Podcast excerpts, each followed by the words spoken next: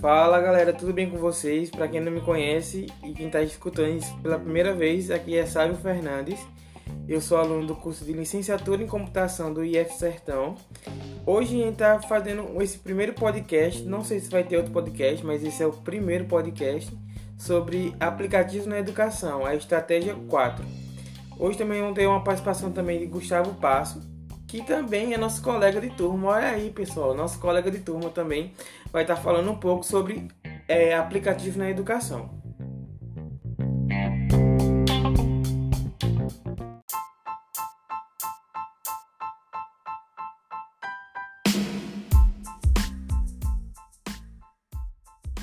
É, devido ao crescimento da produção de aplicativos desenvolvidos para auxiliar usuários a acessarem novos conhecimentos, eles têm sido amplamente utilizados como recurso pedagógico a gente vê hoje em dia que na nossa turma a gente já conhece algumas ferramentas.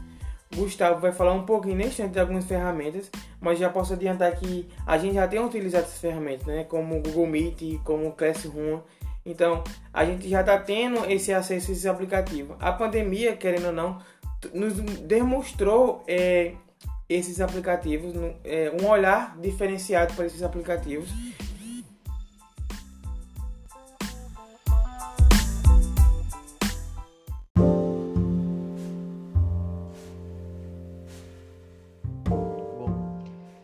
questão dos aplicativos na educação é um pouco intrigante, pois já existiam é, aplicativos com essa finalidade, como por exemplo o Google Classroom, que tem um papel organizacional da vida acadêmica do aluno, porém é, ele estava mais presente no ensino à distância.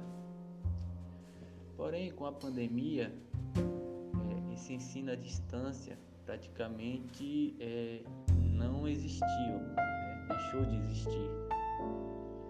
E com isso surgiu a necessidade de incorporarmos novos aplicativos que não tinham necessariamente a finalidade educacional, é, como por exemplo o Skype, que era mais utilizado como bate-papo é, amigos, famílias que estavam à distância e tornou-se é, de primeira mão, né, pois não tínhamos tanto conhecimento sobre outros aplicativos que tinham a mesma funcionalidade.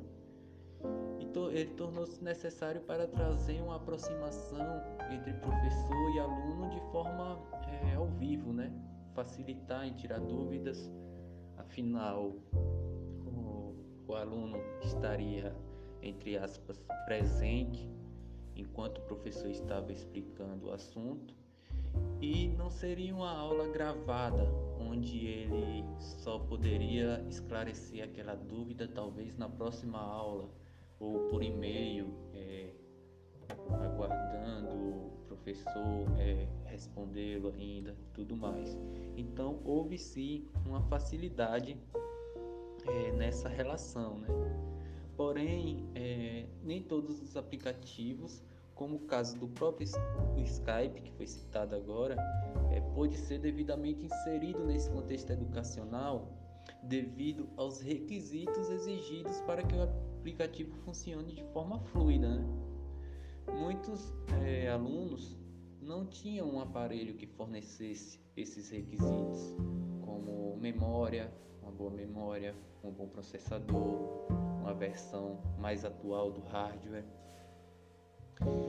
E o que aconteceu devido a essa demanda foi uma explosão de novos aplicativos similares e popularização dos que já existiam, mas que exigiam menos do aparelho, né? Então isso tornou-se é, mais acessível, de forma mais abrangente e é, fez a gente perceber que podemos no futuro, quando o ensino presencial voltar, integrarmos esses aplicativos também como ferramentas auxiliares ao ensino presencial e não é, abandonar e esquecer todos os benefícios e é, facilidades que esses aplicativos trouxeram no período da pandemia.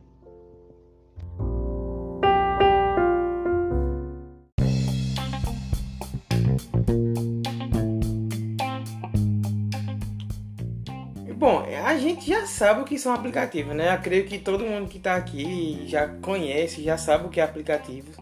E ele tem esse intuito de facilitar e reduzir nosso tempo de execução de uma tarefa para o nosso usuário. Então, cada aplicativo ele tem essa demanda para a gente, para nos facilitar em é, ter um, um, melhor conhecimento, um melhor aprendizado. Como estamos tendo um ensino remoto, isso tem nos ajudado bastante, né? Quem está vivendo uma fase é, com ensino à distância, esses aplicativos, querendo ou não, vai ajudar bastante a ter esse contato, como o distanciamento, o distanciamento social é necessário.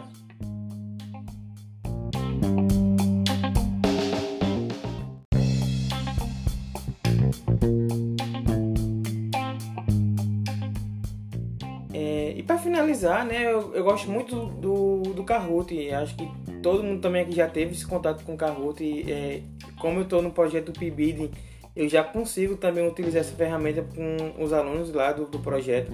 Então, eu vejo como essa, essa facilidade né, da plataforma em estar tá nos ajudando a, a produzir é, questionário, transformar o, o, o dispositivo celular do aluno mesmo em um clique que pode ter facilitar ele a entender. Lá também pode ser utilizado vídeos imagens, então dá para dar um olhar diferenciado à aula, né? Então já quero agradecer a todos que estão escutando esse podcast. Muito obrigado pela pelo momentozinho que se tiraram para escutar. E valeu, galera. Tchau, tchau.